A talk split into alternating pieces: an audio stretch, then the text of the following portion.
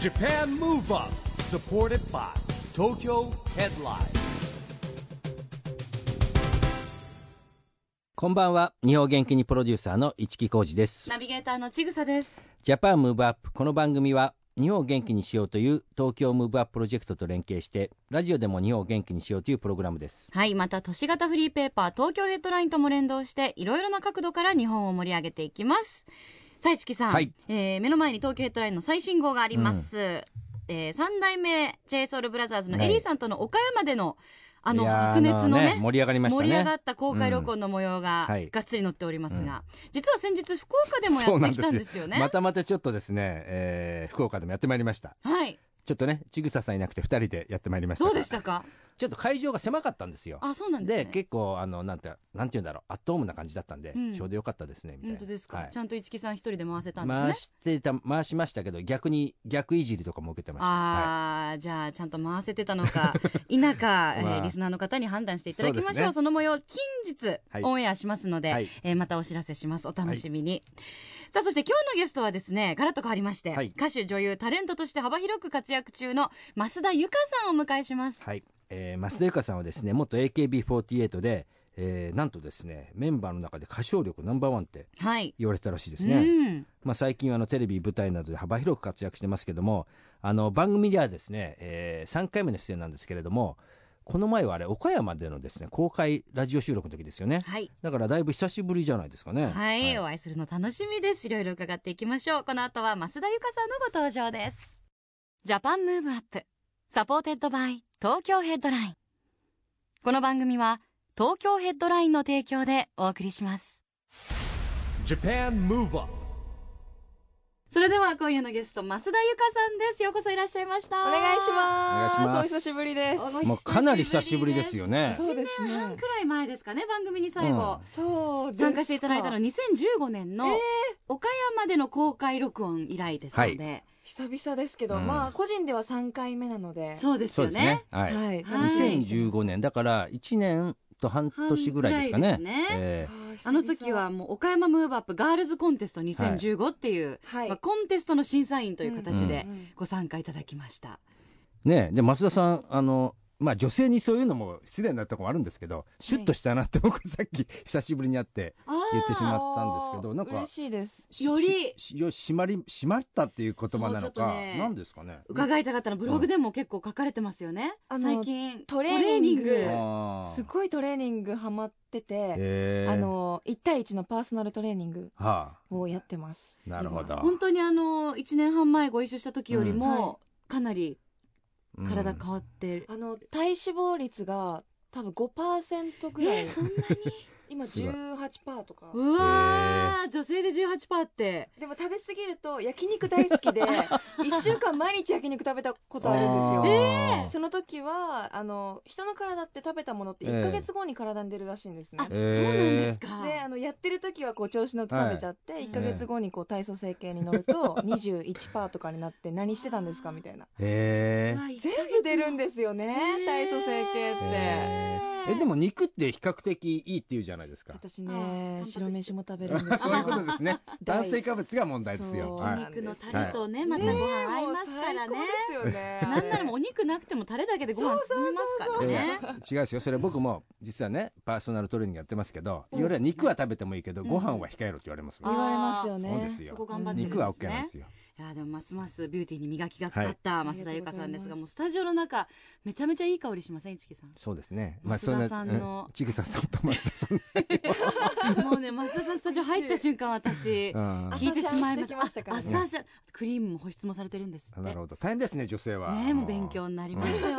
今日もキラキラしてらっしゃいますが、うんまあ、あの前回は本当にあのオーディションをしていただいた、まあ、審査をしていただいた、はいということなんですけど、えーオーディションする側になることって最近増えてますか、それとも1年半前が結構珍しいパターンだったんでしょうかオーディションの審査をする側ってことですようねん初めてあの1回だけはい DIVA っていう AKB48 のダンスボーカルユニットの,、あのダンサー募集追加メンバー募集の時にちょっと審査員っていう立場に立たせてもらったんですけど、うんああいうふうに本当に初めましての方を審査するっていう立場に立つっていうのは本当に初めてで、うんすごい楽しかったですね、うんんちょっと変わったオーディションでしたもんね、そうですねそうですねはい公開オーディションといいます公か、開オーディ一ション般ですの、ねね、はい方もたくさんいらして、うん見て私を見て そうですそうです決め台詞をよねく覚えてますね懐かしいそうだカメラ目線で言ってくさださいっていうでなんかあの切なく言ってる子もいましたからいましたねねうん個性が出ましたよねうん言い方によって、まあああいうのやっぱり恥ずかしがってちゃダメですねなんかねえそうですねええ割り切らない安田とさんも、あのまあ、女優業もね出されてますけれども、AKB のオーディション一番最初に受けた時からもう女優魂みたいなのってあったんですかそれとももう歌とかダンスの方が先行してたんですかあのお芝居には全く興味がなくてんへえ今じゃ考えられないぐらいでうん167の時に、あのアクターズスクールっていう周也俊さんのあの演技のスクールの紹介を受けて、えそこに行き始めてからそのメソッドだったりとかいろんな基礎を学んえで、あお芝居ってこんなに楽しいんだっうんていうことに気がついてでその時ちょっとあの歌歌歌ってくれ歌ってくれとかファンにすごい言われてる時期だったので、うんもう嫌だって思ってたんですよ、うん歌がうんこう求められすぎるとやりたくないっていう私のなんかちょっとね、あうのん意地悪なとこが出ちゃってた時期だったのでその時にこうお芝居に出会ってお芝居にはまってで改めてまたそれを通して歌も好きになれたっていうのがあったので歌に対するいいクッションだったんですよねお芝居が。ううんんうんあのうまさに歌とお芝居が融合したミュージカルもされてたじゃないですか、でミュージカルのオーディションの模様をテレビで追ってましたよねやってましたねドキュメンタリーで。そうオ拝ズの見し魔法使いてますそう、うんあの時のオーディションね、あのいっぱいうん最初はいるんだけどどんどうんんどんどんこう絞られていって、そうですね AKB 全メンバーそうですかよらオねーディションだったので,、でもともとは、ええあの一部のメンバーしか受けられなかったんですよ、ええあの時あのご存知ないかもしれないですけど AKB の中で軽音楽部とか、わあへえサークル活動があったそうのあった んです、えええであの劇団っていう部分の芝居の部活もあって、えでえ私は軽音楽部にこえうえ立候補してたので、うんお芝居の方の子しか受けられなかったんですよ、うんおーでもそんなことないじゃないですか、うん普通こんな機会ないのに軽音楽部だから受けられませんなんか急にないから、もうあのスタッフに直訴してうんうんこれ私受けたいんですけどって言って、うんもうここで頑張らないと私もう一生頑張り時がないぐらいなもうビビッときたので、ええ受けたいですって言って受けましたねあのオーディション受けてる時の心構えっていうかこれからなんかうん挑みたい人にアドバイスじゃないですけどどういう意気込みであのーいくといいんですかね私結構こう頑張ってるところを人に見せるのがすごく嫌でうん努力してるところとかも嫌だったんですけど、あの時はもうそういう自分の恥ずかしい面も捨ててとにかくもう必死に頑張ろうと思ったんですね、うんですごくビビッときてた瞬間でもあってあこれを掴まなきゃいけないっていうなんか運命的なものをすごく感じたのであの時は本当にもう毎日四六時中そのオーディションのことしか考えてなくてで譜面もうん3日前とかに課題曲を送られてきて全然ええー練習できないそううでん課題曲がしかも英語で送られてくるんですよあそれをこあーう譜面で起こして歌詞を日本語で書き直して自分でレコーダーで撮って撮ったやつをお風呂で聞いて練習してうんで練習する場もないし練習の仕方もわからない時期だったのであの時はもう自分の全力っていうのをもう出し切ったっていう感じでしたあねももう本当に無我夢中必死っていうう、んはい、余裕も何もなかったです市木さんはまうあんそういう方たちをオはいーディションする側というか審査する側はいじゃないですか、そういうんうがむしゃらさみたいなのってやっぱ伝わって審査員としてグ結構ねッとくるんですか、あれ絶対僕縁とか運があると思うのは、うんインパクトとか、ね、熱意なんですよね結構だから普通につけちゃうとどうしてもあんまり差が出なくなっちゃうんですよ意外とあーオーディションって。そうなんですよね私もこの前審査して、初めてあの同じ力量の人でもどこを選ぶかっていうとやっぱ熱量だったりとか、うん意気込みだったりとか、うんあと一言多く言葉を発しようとした人の方がやっぱり引きつけられたりっていうのがあるんだなって思いました。そうですよね、うんで結局ほら審査員ってその時の審査員っていろんなバリエーションあると思うんだけど、うんその審査員たちの相性って絶対あると思いますよ僕ありますよね、あー確かうにんもしその日のね審査員が全然違うメンバーだったらそうまた結果も違うかもしれな違うい結し果が違ってますよ、うんそう思うと逆になんかその時の結果に左右されなくてもし万が一ダメだったとしてもまた次の何かまたビビッとくるものがあれうばんチャレンはジいしていくっていう精神も大切なのかもしれないですよね。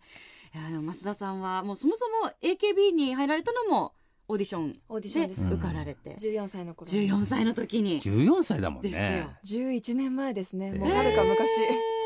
いやでもね普通例えばほら社会人になって25歳3年目ぐらいですよそうですそよれねがもですうよねはるか昔からもう十働いてるってことですよねもうねそうですよね大人の世界に揉まれ大人の世界て に揉まれて、ねえはそっかでえソロ活動するようになってからはは何年になる45年4うん年4年半半ぐらいですね、うーんあのーまあ大きなグループ離れてうん一人で勝負するっていうのはやっぱ4年半の間いろいろあったんじゃないかなと思いますけど世界ってだいぶ広がりましたかそうですねあの本当に私は AKB にいる期間よりも今のこう辞めてからの期間の方がすごいギュッと凝縮された感じがするんですけど、うん最初はやっぱり AKB 辞めた後だったんで、その話題もあってお仕事をたくさんいただいたりとかしてたんですけど、23年目になった頃になると元 AKB っていう人がたくさんあーいっぱい出てきてね出てきてえやっぱりその中で自分の個性っていうのをこう見つけていかないえうんといけないなって思った時期があって、うんで本当にお仕事がない時とかもあったりとかして今までこう夢っていうのを失ったことが一度もなかったんですけど、うん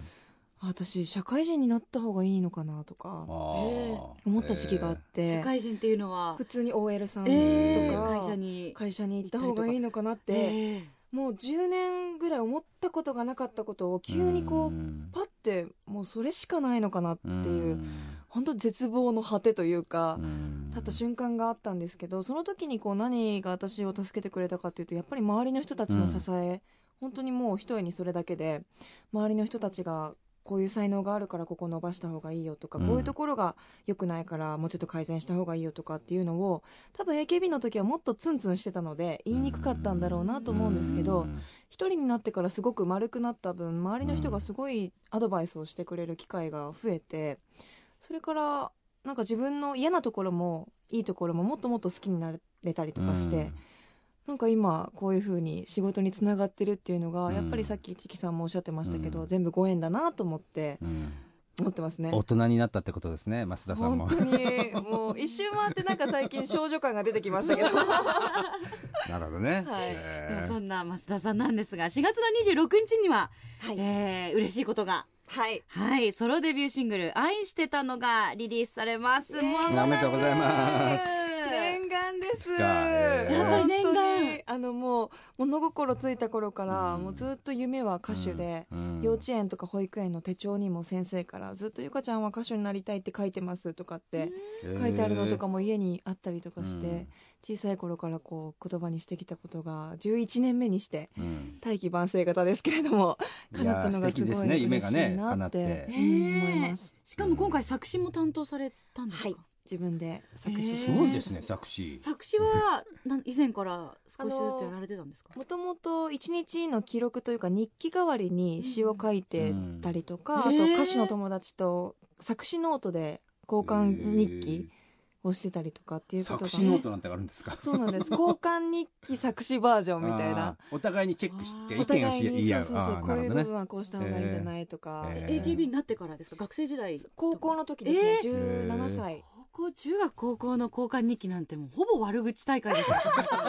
作詞どころのもうアートのかけらもなかったですよ見にくかったですすよ、えーあそう絶対落としちゃいけないやつ、うんうん、えあー人にあ見りらまれしちゃたいよけねないみたいでなもそ先れ生の結構悪やっぱ口女性同士ですよねやっぱね 女性同士です僕は男性はあんま聞かないですまあそれ交換日記とかそうねですよ男ね子ではあんまりなかったです、しね、てたらちょっと気持ち悪いですけどねうんちょっとフェミニンかもしれませんけどいやーでも流行ってましたけど、はいえー、作詞それを、うんやってましたねうんあの芸能学校に行ってたのではいへーその子も今ガルニデリアっていうあのユニットですごい活躍してるんですけどうんは二人ともはいそこから夢を叶えられて、うんその二人とも今作詞ノートしてますへーはいじゃあためになったですもうねその売れ作詞売れノーたトらもうもね印税が入ってきちゃいますねもう作詞してるとね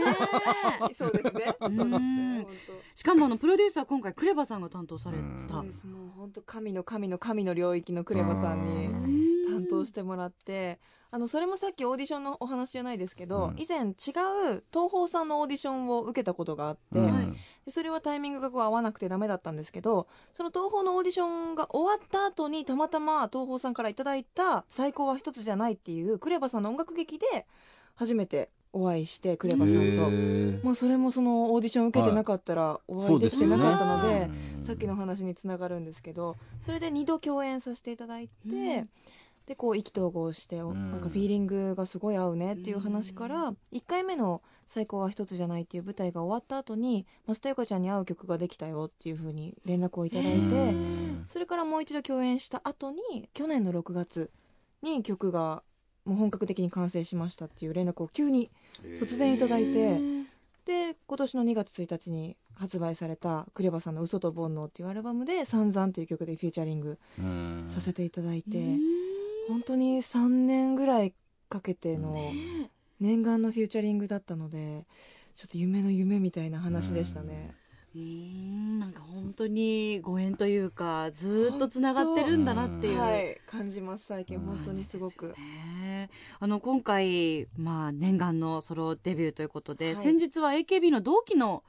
方々がお祝いにそうなんですへあーのリリリースイベントっはていイオンモールだったりとか、はいはいそういう本当に一般の方がうん普通にベビーカーこう引いて来られるようなうん場所でやるんですけど、その場所にメンバーが2期生のあの大島優子ちゃんとか、えー秋元さやかちゃん野呂佳代ちゃん、小林香菜ちゃんっていうの同期のメンバーが普通に 車でお台場のヴィーナスフォートまで車で来て、えー高速に乗ってえ優子が運転してきたらしいんですけどー。すごいメンバーですねそれもねそうなんですよ。豪華でな普通に見て、えーその後普通にご飯行って、えなんかブログでご飯のな二次会じゃないですけど、はい、かなり庶民的なそうなんです。サイゼリアにーえみんなでサイゼリメンバアーがですあよの。えおしゃれなバーとかじゃなくて、はいなんかお茶したいねって言ってこううん歩いてたら、夜の10時ぐらいだったんですよ、うんでおお店が結構赤坂だったのであー開いカてフないんェだがこう閉まっちゃってて、うんでまあ見つけたのがサイゼリアで行くかと迷わ大変ずですよえでもね誰も気づかれなかったんですよーええー、だってブログのお写真とか、まあ、お写真撮ってる間だけかもしれないですけどあんまり皆さん変装とかしてなくてあ全のま然ま歩いてましたマスクとかもしてなくてへー普通に皆さんそうなんえですよ、ー、そんなもんですか、はい、かよちゃん、のろかよちゃんが、あの、バラエティ見てますとかって言われて、みんなで、へーわあ、ありがとうございますみたいなことを言いながら、赤坂の街をこう、かっ歩してへ、ーサイゼリアに行ってました。へーそっくりさんだって思われたんじゃないですかね、あまりに堂々としてるとね 東京の人でも芸能人結構慣れてますもんね。うんあーそうかもしれないね、うんえーねでもやっまあ、ぱあり、と時間帯にもよりますよねあーちょっと遅くあーなもっうた明るい時間帯だそうですねと集まってきちゃうからねやっぱね確かそうに確かでにすね、うん学生さんとかがねねいたら大変かもしれませんが、でもいまだにやっぱ絆は強いんですねあ同の、期やメめンバーてからの方が、やっぱりすごい絆は深いかもしれないですね。一緒にいる時ってなかなか家族みたいに気づけないですけうどん、離れてからね、あの、大人になって就職活動して一人暮らしして、うん親のありがたみがやっと分かるような感じで、本当に離れてからあーあの存在って普通じゃなかったんだなっていうのうはんすごい最近になって感じますうね。んはいまあそんな同期のメンバーの皆さんもお祝いしているソロデビューなんですがせっかくですので、ここでソロデビュー曲聴かせていただきましょう曲紹介お願いできますかはい4月26日発売になりますソロデビューシングルです私が作詞をさせていただいてます、えーサウンドプロデュースにクレバさんをお迎えしていますすごく大好きな曲になっています聴いてください愛してたの Japan Move Up 大人のラブソングって感じですね、うん感じですね大人になちょっりとまししったとりとしたそう、なんはいか、パワフルな増田優香さんの一面っていうよりは、なんか女のあー艶っぽい、パ確ワかにフルの中のね、うんなんていうかこう、しなやかな部分というか、昔からのファンの人からはこんな声そう。出るんだって、ねあーちょっとそう意外ちょっと声も結構言われうんそうますねかもしれないですねねえいや、素敵です。あの、リリースイベントこれからも、たくさん予定されてるんですよね。はい、えーこの後はですね23日土浦でお、明日。はい、はい。あ明日ですね、うんそして26日ラゾーナ川崎でこれはリリース当日にうんえリーリースイベントになりますので、あぜひぜらひそうな川崎あの大きいですからねそうなん会です場ドキドキなんですどこからも見えますよねあそこはぐるっとね,、うんうんですよねたくさん集まるんでしょうね、はい、えーお送りしたのは4月26日にリリースされる増田由香さんのソロデビューシングル「愛してたの」でしたラジオで日本を元気にするプログラムジャパンムーブアップ一木工事とちぐさでお送りしていますそして今夜のゲストは増田由香さんをお招きしています後半もよろしくお願いしますよろしくお願いしよろまくすます増田さんはですねあの中学校の頃あのバスケットボールで、市の代表に選ばれたっていうねうん運動神経の持ち主ということなんですけれども、えーまあ、この番組はですね2020年のオリンピック・パラリンピックのね、はい開催に向けて日本を元気にしていこうという番組なんですけれども、はい、なんか気になってる競技や選手っていますやっぱりバスケットボールですバスねケットボールうん一回あのパラリンピックのバスケットボールの特集の番組出させてもらったことがあるんですけど、え本当にラグビーみたいな、うんもうぶつかり合いでー、うんこう転んでも自分で起き上がって、うんでリングの高さも、うんあの健常者と同じ高さなんですよ。同じねだうからんそういうのを見てると、うんパラリンピックの選手のあのすごく力強いところもすごく見られたので、はい今からすごい期待してますね。なるほどあのこの番組にですね実はあのシドニーパラリンピックの時の日本代表はのい根木さんって方がいてね、僕はいあの招致活動オリンピック・パラリンピッへクー招致活動一緒にやってたんですけどあ、そうなんですね。今もね小学校行くんですよへえ。いろん。な夢の課外事業とコラボしてあ、そうなんだ。い行ってくれますや行きたい行きたいですよ。一緒にあの子供たち とあいやのー楽しそう。車椅子のねあの揃えてあうんうんうのんチーム分けて対戦するんですよ、私も車椅子乗って動かしてみたんですけど、めちゃめちゃ難しいんです難しいよ。ですよねであれで片手でこう移動しながら、はバスケットボールをそこううなんです右手でやらなきゃいけないので、うんすごい大変でしたね、うん行きたいです、ねぜひこの間はあの小池都知事も行ってもらってですえねー、筋肉痛になったって言ってましたあもう次の日そういや本当にこう動かしてボール持ってシュートとかするだけでいもやすごくこう体使うみたい大でそうですかもうぜひですねじゃああの増田さんにもね参加いただきたいと思うんですけども、はいあのまあ、その話の流れでもあるんですけども、うんそのですね2020年のに向けてですね障害者スポーツを応援しようという東京都が中心に、うんうんあのチームビヨンドっていうですね運動やってるんですよ。はいでこれはですね自分で、えー好きな背番号を宣言してしてですねつけてですね応援しましょうということでやってるんですけれども。なるほどえーぜひですね増田さんの好きな番号と、その理由を今日教えてほしいんですけどもはいいかがでしょもう即答でう、え6ですえ6もその心はこれはバスケットボールの選手を私は小学校からえずっとやってたんですえけど、うんずっと6番だったんですねへう、ーうんで AKB のオーディションも受かったの6番なんですよええへー何かと結構ラッキーナンバーってことですね6 6番番番で、えいつもあの選ぶとき数字は必ず6にしてますえね、ええということは今25歳25ですね来年がラッキーな年かもしれませんねいやー本当26だはいあと66歳ですね だいぶ先ですいけどやい頑張やっていちけゃないんとと36歳46が来 るじゃないですけども、はい66の日に、そうですね。 えーでも来年のお話今出ましたけれども、はいえーますますね今年来年とお忙しくなるんじゃないかなと思います、先の話で何か今後やってみたいなとか夢みたいなでももう全部挑戦されてますもんね女優業もうんソロデビューも来週そうシングルいしまやすしでももうやりたいことがうん足りな、もう全然自分の体が足りなくて、ういっんいっぱいあるんだいっぱいぱいあるんですよ、え本当海外にも旅行にも行きたいし、はいはいあとお料理の勉強もしたいはし、資格も今興味があって、えどんな資格であすかの薬膳コーディネーターだった薬りと膳か あの薬膳コーディネーターあるんですよ、そえの食べることのアドバイスをする資格があったりとあかーそういうのを取りたいなそれってやっぱり今ご自身がトレーナーさんと一緒に体を鍛えてるとこから何か体にいいことを意識しだすようになったんですかそうですね食べ物は結構食べたいものを食べちゃうのでそのうん分一人暮らしだし自炊もしなきゃいけないっていうのうでん薬膳に最近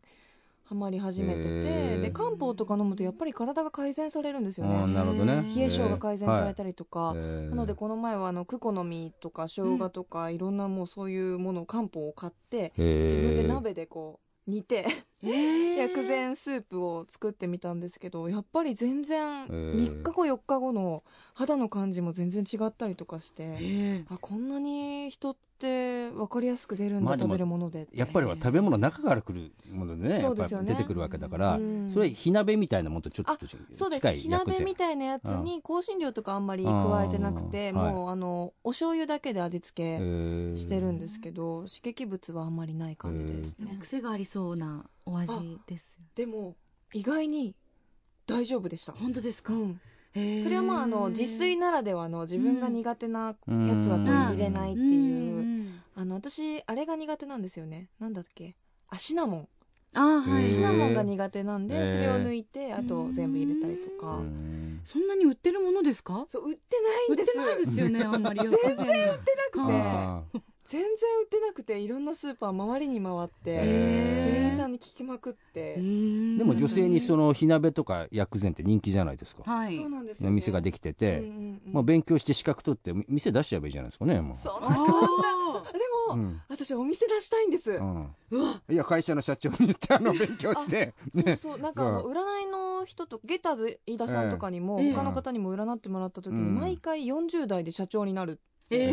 えー言われてて、うんで私もあの企業とか立ち上げて人を育てたいっていう気持ちがすごい最近強くうんなって25にして きて、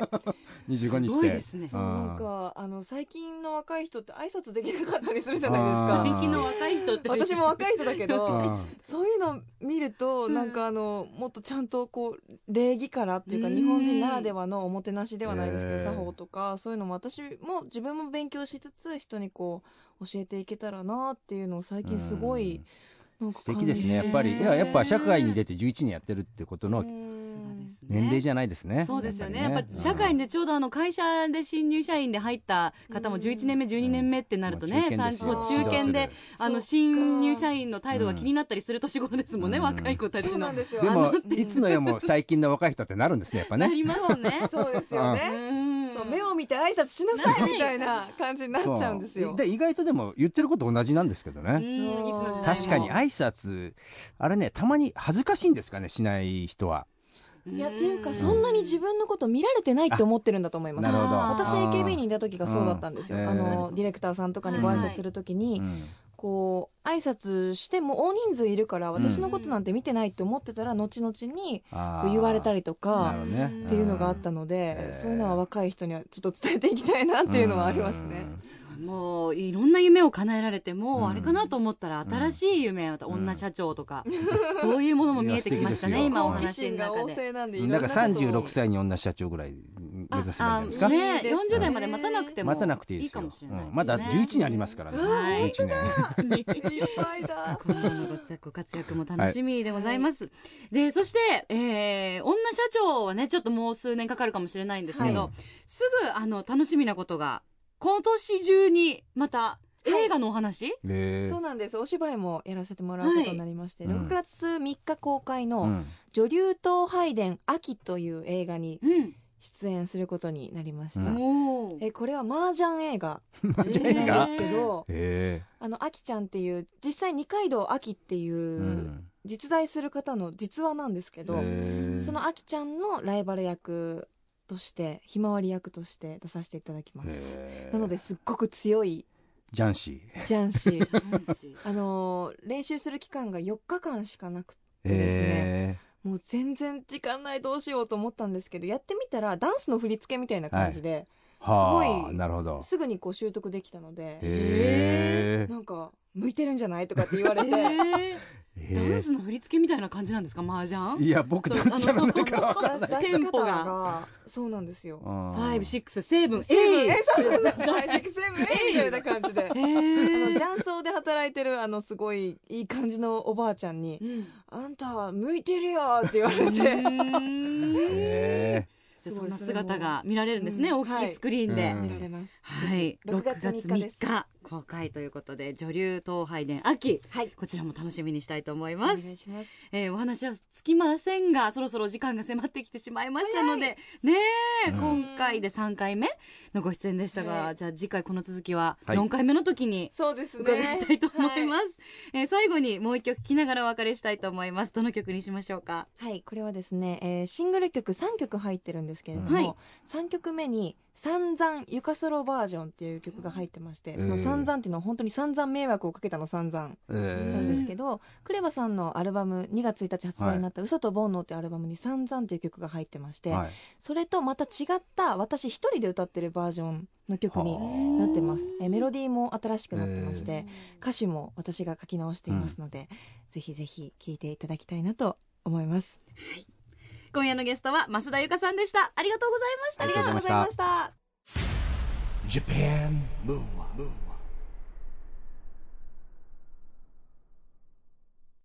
今日のゲストは増田由香さんに来てもらいましたけどもまあ久しぶりでいろんな話が聞けましたねねえ、うんまたこの1年半の間によりなんかこう、うん女っぷりを上げられたというか。まあかなりねいろいろな面で鍛えておりますよねえアーティストとしても、はい女優さんとしても、いやでも1年半でどんどんやっぱり変わりますねそういうことですね女性ってね、うんまあ、それからまだ25歳というですねもう11年間ね、えー活動してるということで、うん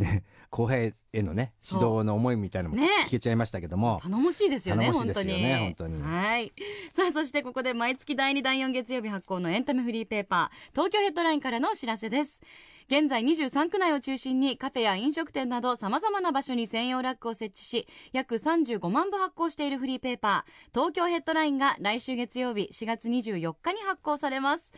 最新号では今年オープンしたばかりの起業を具体的に準備している人からまだ検討段階の人までこれから起業しようという思いを持っている人を手厚くサポートする施設スタートアップハブ東京の特別号外が挟み込まれていますこの特別号外の中では起業に関するヒントや起業家インタビューさらに無料のセミナー開催情報などが掲載されていますのでぜひぜひチェックしてみてくださいまた通常の紙面では大注目の俳優賀来賢人さんのインタビューや先日ニューアルバムをリリースした竹原ピストルさんのインタビューなどが掲載されておりいつもより盛りだくさんの内容になっていますぜひ東京ヘッドラインをお近くのラックでピックアップしてください配布先は東京ヘッドラインのウェブサイトをチェックしてくださいねということでジャパンムーブアップそろそろお別れのお時間ですが次回も元気のヒントたくさん見つけていきましょうははい、い、さあいよいよ東京でオリンピック・パラリンピックが開催されます、そんな2020年に向けて日本を元気にしていきましょうジャパンムーブアップお相手は市木浩二とちぐさでしたそれではまた来来週ジャパンムーブアップサポーテッドバイ東京ヘッドラインこの番組は東京ヘッドラインの提供でお送りしました